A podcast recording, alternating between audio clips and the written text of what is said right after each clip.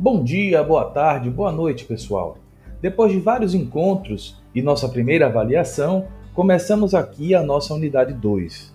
E para começar essa caminhada rumo ao final do nosso curso, vamos falar sobre a formação das empresas aéreas no Brasil.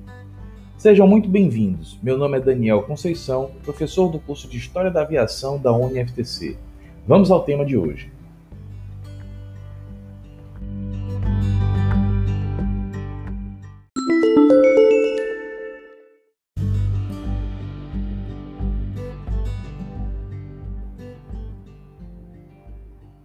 Queridos alunos, hoje falaremos um pouco sobre a formação das empresas aéreas no Brasil.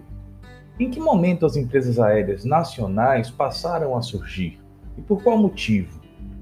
Todos nós compreendemos e reconhecemos a importância dos conflitos mundiais no desenvolvimento de tecnologias e acúmulo de conhecimentos em torno dos aviões.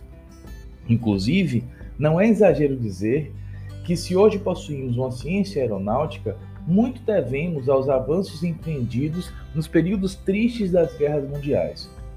No entanto, em se tratando da formação das primeiras empresas aéreas brasileiras, estamos diante de uma história que pode ser contada sobre uma outra perspectiva, a econômica. Como veremos em nossa aula, a diversificação da economia, o fim das guerras mundiais e o aumento da demanda por esse modal de transporte acabou por alavancar a aviação comercial.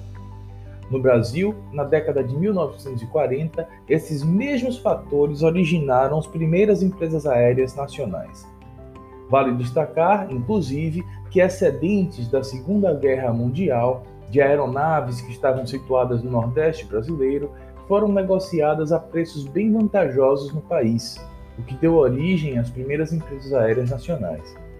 No entanto, muitas dessas empresas logo deixaram de existir nas décadas posteriores, mas isso é assunto para outra aula. Espero que tenham gostado do conteúdo de hoje, pessoal. Em nosso encontro falaremos mais sobre esse tema.